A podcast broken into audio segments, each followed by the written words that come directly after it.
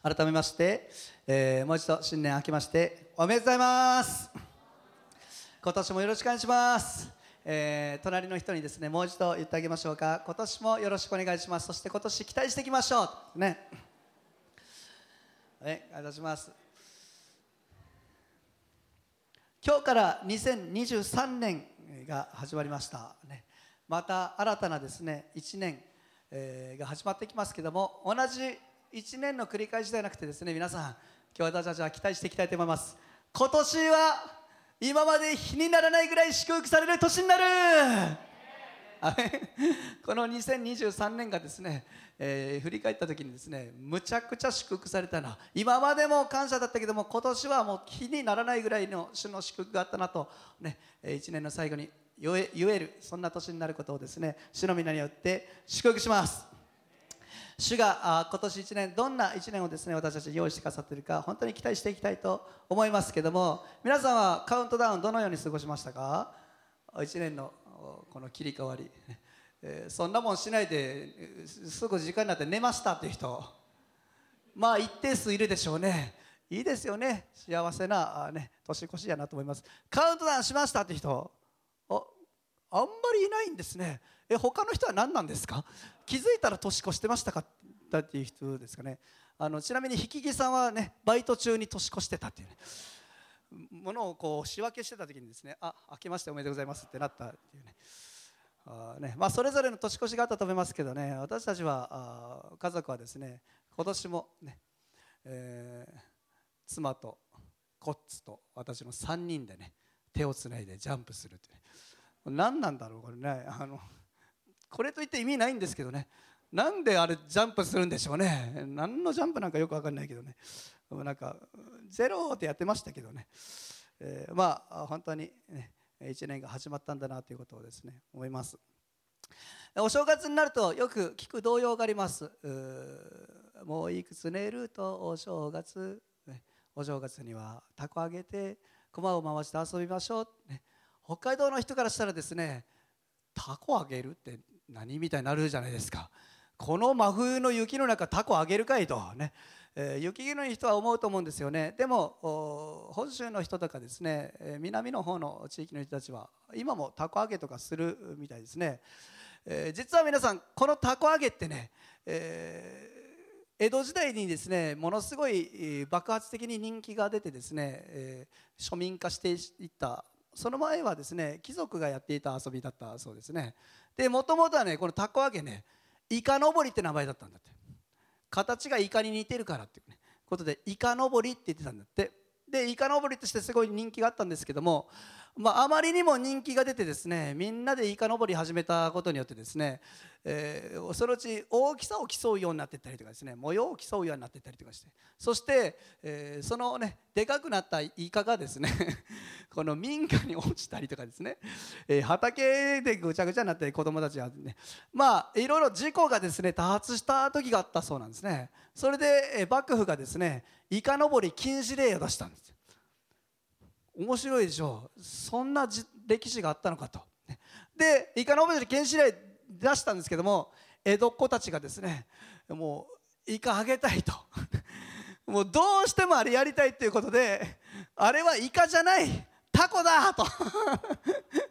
無理くりなですね理由をタコにも見えるだろうということでですねそしてタコ揚げというふうにですねなっていたというですねそんな歴史があるそうですね。あ面白いなとね。まあやってることは変わらなくても、ね、内容は本質は変わってなくても伝わり方がどんどん変わっていってですねそして今のですね、えー、たこ揚げというふうになっているんだなというふうに見るときにですねまあそれは多くのことに言えるなと思います。ね。御言葉もそうですね、えー、ユダヤから始まったその福音がね、えー、時を超え時代を超えそして歴史を超えそして民族文化言語を超ええ日本の中でも最初はねいろんな昔の訳で読まれ、ね、口語訳とか何言ってるか分かんない部分もあったりするんですよ。でもですね今の現代でも私たちに分かる言葉に訳され、ねえ形はどんどん変わっていく。伝わり方は変わっていく。でも本質は変わってません。そしてその神の言葉は今も生きてることを覚えて感謝します。今年も私たちはですねこの御言葉を土台にこの1年をですね積み上げていきたいと願っています。この御言葉を土台にしていくならば今年1年必ず祝福されます。アメン。土台がしっかりしていたらですねあとはもう祝福を積んでいくだけです、ね、私たちは本当にこの1年ですね御言葉に立って、えー、歩んでいきたいと思います、えー、私は40歳なので、えー、人生80年と考えたらですね今ちょうど折り返し地点なんですよね。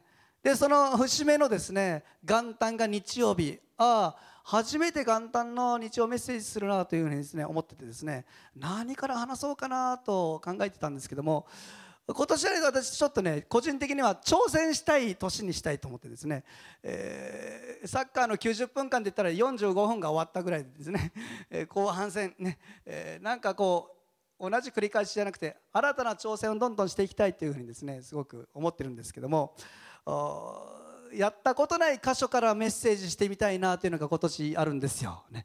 えー、今までここメッセージで使ったことないなっていう箇所いっぱいありますからね。どんどんそういうのをやっていきたいなというですねそういう挑戦の気持ちがあるんですけども。この元旦ね1月1日です、ね、なので聖書の1月1日って何かなとですね考えてですね今日はですね創世記一章一節にですね したいなと思いました、ここからは私メッセージしたことないです。創世記一章一節聖書の1月1日ですね。はい、えー、皆さんで読みたいと思います。シンプルなあ誰もが知っているど初めの言葉ですね。読みましょう。3はい。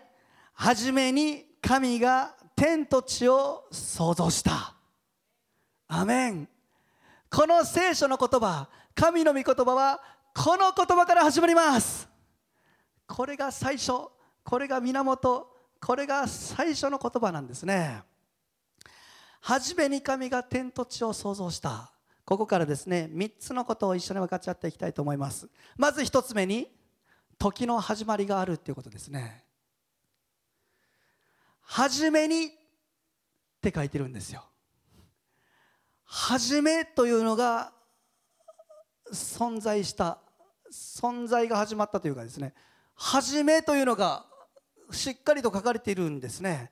そして始めがあるということは終わりもできたということ、時の概念というのがですね作られた存在し始めたということなんですよね。誰がその概念を作ったのか神が作りました。初め。伝道者の書を開くとですね食べるのにも寝るにも何をするにも時があるということが書かれています。私たちは時というものの中に生きています。時があるから新年明けましておめでとうございますというふうに私たちは言うわけですね。ある牧師先生の話ですけどもその先生がですね若い頃にね、えー、人生に行き詰まってですね救いを求めてですねお寺に行ったそうです、ねお寺の住職に話を聞いてもらったら何か助言が与えられるかもしれない。そしてお寺に行ってですね住職に相談したところあなた救いが欲しいのかと言ってですねじゃあ教会に行けって言われたそうです。えってなって。で近くの教会を調べてですねその僕先生はですねまあその青年はですね教会行ったそうなんですね。そして教会に行ってですね牧師先生に相談したんですね。私は救いが必要なんです。どうしたらいいでしょうか。そしたらその牧師がですねこう言ったんですね。じゃあ聖書を読みなさいって言った え？ってなって。教えてくれないのかと思いながらですね、まあ、とにかくですね手渡された聖書をですね持って家に帰ったそうです。そしてその聖書を開いたんですね。そしたら最初に何て書いてあったか。初めに神が天と地を創造した。もうど初めの言葉にですね電流が走ったそうです。うわ！この概念は今まで持ったことがなかったな。そして彼はですねその言葉をですね持ってですねお寺の住職のとこ行ったそうです。聖書にこんなふうに書いてました。キリスト教ではそのクリスチャンたちはこの聖書でこの神を信じてました。私はこの神を知りたいんですよ、まあ、住職に相談しに行ったんですね。こんなふうに書いてました。そしたらですね住職が言ったそうなんですね。そうなんだ。じゃあその神様は誰が作ったんか。大神様かと。実はですね仏教というのはですね始めも終わりもないわけですよ。仏教ってどういう思想かっつったらですね輪廻転生というね言葉、まあ、考え方があるように循環する時間認識なんですよね。今あるのは現世ねもともとの祖先の何かが死んで私は生まれ変わって今があると、ね、そして私もいつか何かに生まれ変わっていく。それがずっと繰り返しているというのがですねその思想ですよね。何になるかわからない、ね。ね、いい位につけばラッキーと、ね。えー、そのためには全校頑張っていたらですね来世できっといいことがあるかもしれないと。でも何があるかわからない、ね、もしかしたら何かの無視になるかもしれないし、ね。えー、ゴキブリだけにはなりたくないとかですね。あなんかこれこういうね漫才やった知ってます？去年の m 1でこの、ね、漫才やったあのコンビがいたんですよ。ロングコートダディってむっちゃマニアックな話してすみませんね。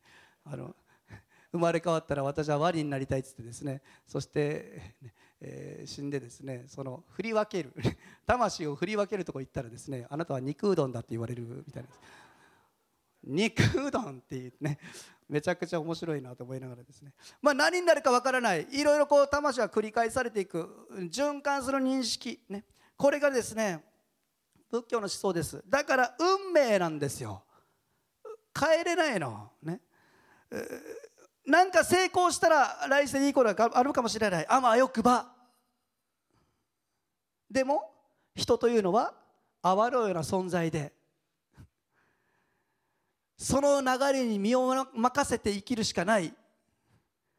無常の真理の法というのがですね仏教にはあるわけですよ。その中で悶々と生きていたその青年が電流を打たれたんですよ。初めに神が天と地を創造した。聖書は何と言っていたか。初めに神が天と地を創造した。初めがあるんだ。そして終わりというのもある。命というのは一度きりで人生には始めがあり終わりがある。たった一度きりの人生たまたま回ってきた人生ではなくて無意味のような泡のような消えていくような人生でもなくてちゃんと意味があってそしてスタートがあって終焉を迎えていく。その人生があるんだ。聖書は語っています。あなたにしか歩めない時間があり歴史というものを持ってあなたは存在しているんだ。その言葉にですね彼は打たれたそうなんですね。そしてその時というものは神が作られその中であなたは生かされているんだ。皆さん神が時を作りました。そしてその時というのは私たち一人一人に与えられています。平等に。あなたの人生というのは無意味な人生ではありません。意味がありそしてそれを始められた方がいる。ということですね。二つ目に神は唯一ということです。聖書はこう書いてるんですね。初めに神が。はっきりと時の始まる前におられおられた一人の存在を示しています。それが神という存在です。神というのは永遠の存在。すべての瞬間におられおられなかった時間瞬間が一度もない方ですね。この神は唯一の神です。アメ人が作り出したような有限の神ではなく無限の神永遠の神唯一の神。すべての源なるお方です。この神様が皆さん源なんですよ。原因なんですね。えー、このアニメちょっと出してもらっていいですか？はい名探偵コナンね。誰もが一度は見たことがある、ね、私もコナン好きですよね。えー、コナン好きな人多いと思うんですよね日本コナンのことどれくらい人が好きかって言ったらですねこれね世界40カ国でですねアニメ化されているね。すごいですよね。日本のアニメは素晴らしいですけどね、えー、漫画は累計2億5000万部発行されているってね。すごいですよね。漫画なのに、ね、コナン。どんな話かってったらですねこの江戸川コナン君ね、えー、高校生だったね、青年がある時、ねえー、悪の暗闇の組織に飲まされた薬でですね子供になっちゃってですねでも脳はそのままだったという そして、ね、いろんな難事件を解決していくってね話ですけどね。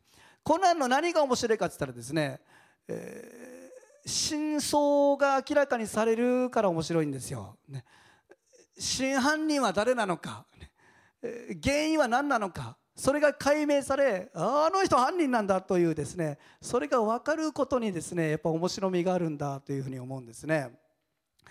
私もサスペンス映画とかですねドラマは結構好きなんですよね。映画を見るとしたらなんかそういうミステリー系とかサスペンス系がもう一番好きというかほぼそれしか見ないぐらいですね、えー、好きなんですよ。なんで好きかって言ったらやっぱり真犯人が誰なのか。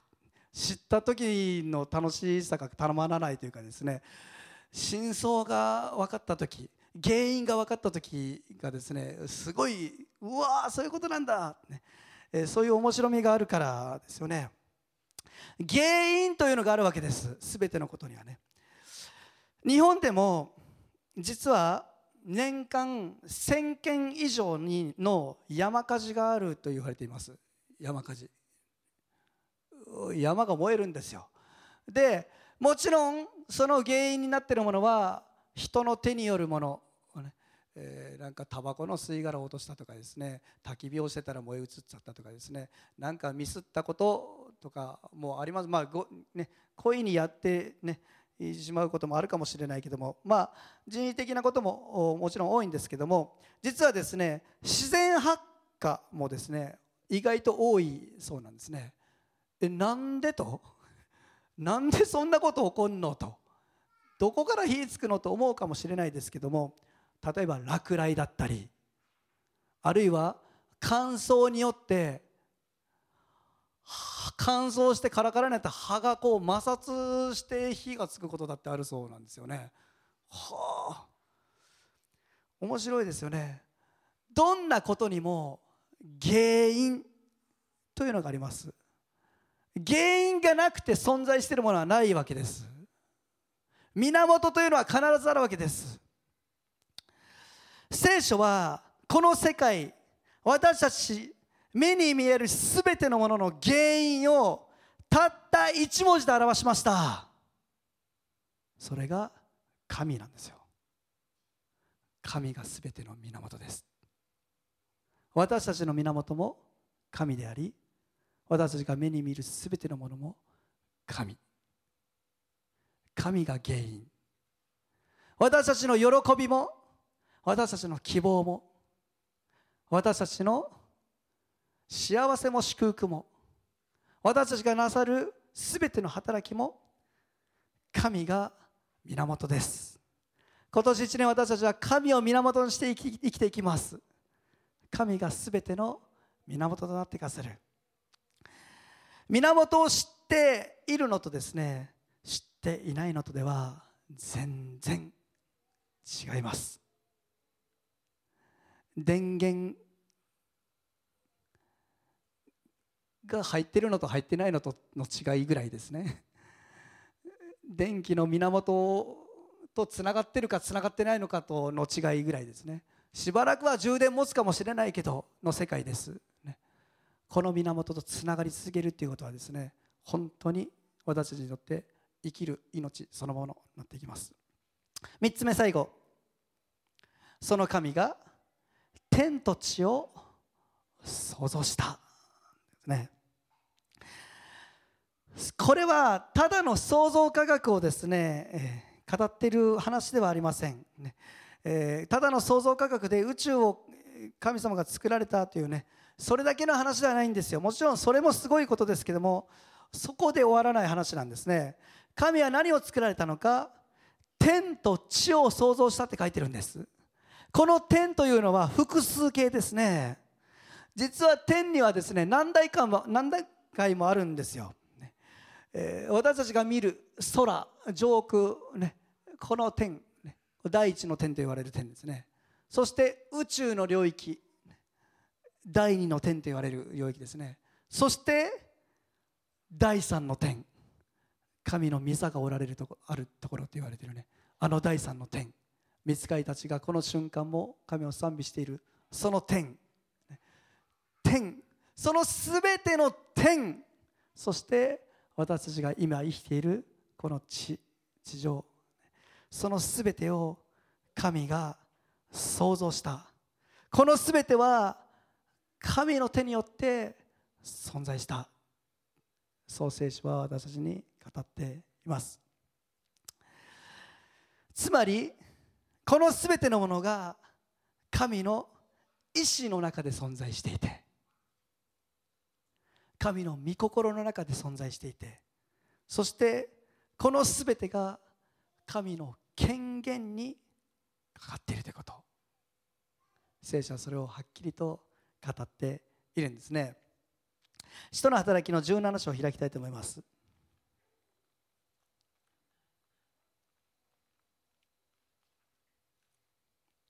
使徒の働きの17章。28節。じゃあ皆さんで読みたいと思います。3はい。私たちは神の中に生き動きまた存在しているのです。あなた方のある詩人たちも私たちもまたその子孫であると言った通りです。アメン。パウロがですねこう言ったんですよ。私たちは神の中に生き動きまた存在しているのです。私たちは神の中に生きている。神の中に動いている。そして神の中に存在している。数年前に私は岐阜県にあるですね蟹市という、まえー、市のある工場に行きました。その工場はアコースティックギターをですね使っている作っている工場なんですね。日本に実はそのメーカーの工場は一つしかなくて、ね。えー、日本で使われているギターは全部そこで作られたそのメーカーのねギターなんですけどもヤイリというねブランドなんですよ。有名人もたくさん使ってる人たちがいる。ですね。私が行った時ちょうどそのヤイリの場所にですね桑田佳祐さんのギターがあって、ねえー、その今桑田佳祐が修理に持ってきましたっつってですね そのこれ桑田さんのギターですっつって今これこれから直すんですよっていうふうに言われてマジっすか？ちょっと触っていいですか？みたいな。びっくりしましたけども。まあ日本で使われてもうたくさんの著名人たちがですね、えー、有名なアーティストたちが使っているギターなんですけどもこのその矢入りのギターは全部その一つの工場で作られているんですね。その矢入さん、まあ、社長の矢入さんが作った会社ですけども、まあ、素晴らしいギターのね、えー、ブランドなんですよ。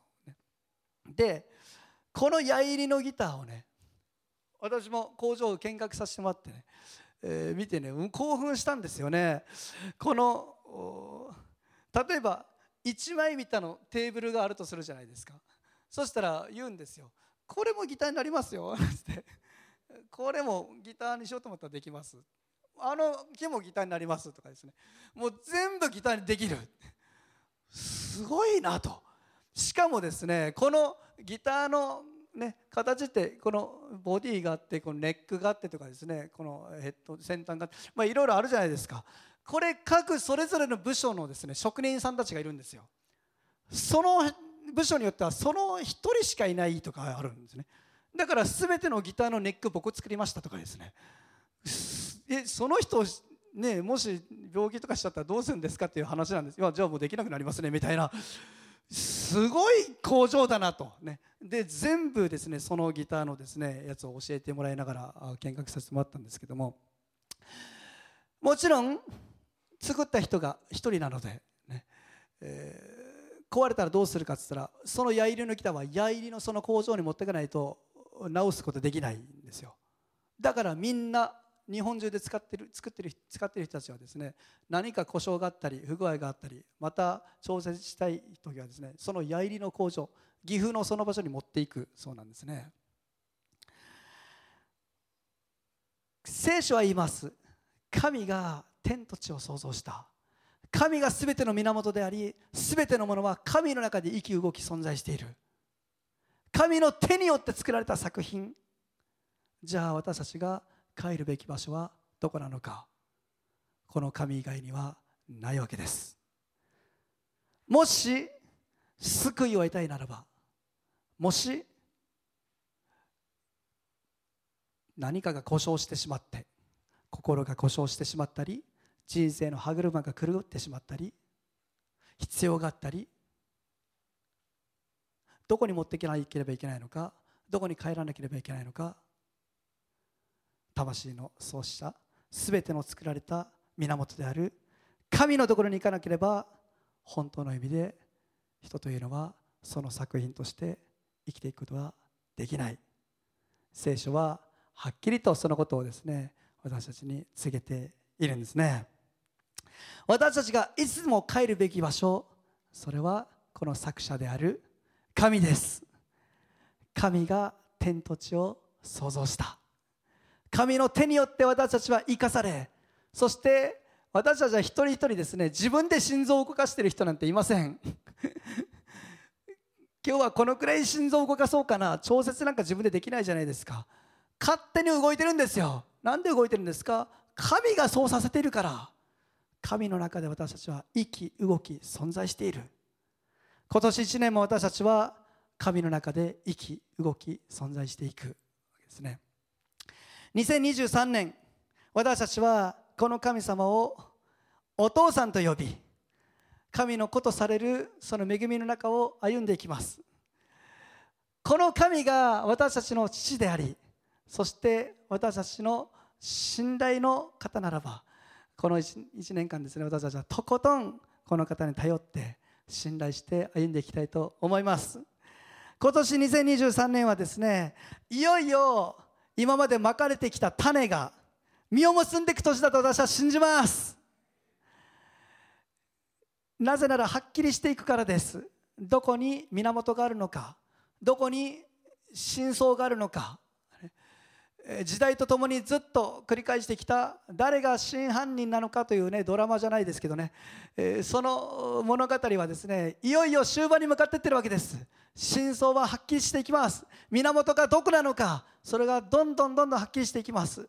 2023年私たちはいよいよそれが神であることをですね人に告げそして人々がそれに出会っていく年となることを期待していきたいと思います。源を失っていた魂がいよいよ神様に立ち返っていく。そして初めの存在である全ての創始者全ての源である神とつなぎ合わされていく。それを今年1年多く見ていきたいと思います。私たちの家族の中に私たちの職場学校の中に本当にその救いがですね表されていくことを期待していきたいと思います。そしてこの方に私たちはしっかりとつながって今年1年歩んでいきたいと思います。すべての創始者であり完成者であるイエス様から今年も目を離さずにですね私たちは歩んでいきたいと思います。2023年期待していきましょう。一言お祈りします。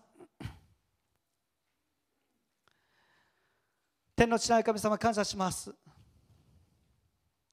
初めに神が天と地を創造した。そうです。私たちは時の中に生きていてそして全ての源である神様を知りました。その神が天と地を作られそして今もその創造の技は続いていることを覚えて感謝します。毎年毎年当たり前のように木々が葉を実らせ実を結び当たり前のように命が生まれていく時それも全て神が源でありそして神が今も動いていること働いておられること私たちは目の当たりにします。その中で私たちは生き動き存在しています。源とくっついているならばその人生はどれだけ安定するでしょうか。どれだけ確信が与えられるでしょうか。どれほどの土台が築き上げられるでしょうか。どうぞ今年1年一人でも多くの人がその源である神と結びつき神を土台として歩むことができます導いてください。今までまかれてきた種がいよいよ実を結んでいくこと。そして多くの魂の救いが神に立ち返る人々が起こされることを期待します。神様あなたが源です。すべての原因です。私たちはあなたの中に生き動き存在します。それを体験し体験し体験し続ける一年でありますように。どうぞ導いてください。感謝してイエス様の皆にお願いします。アメン。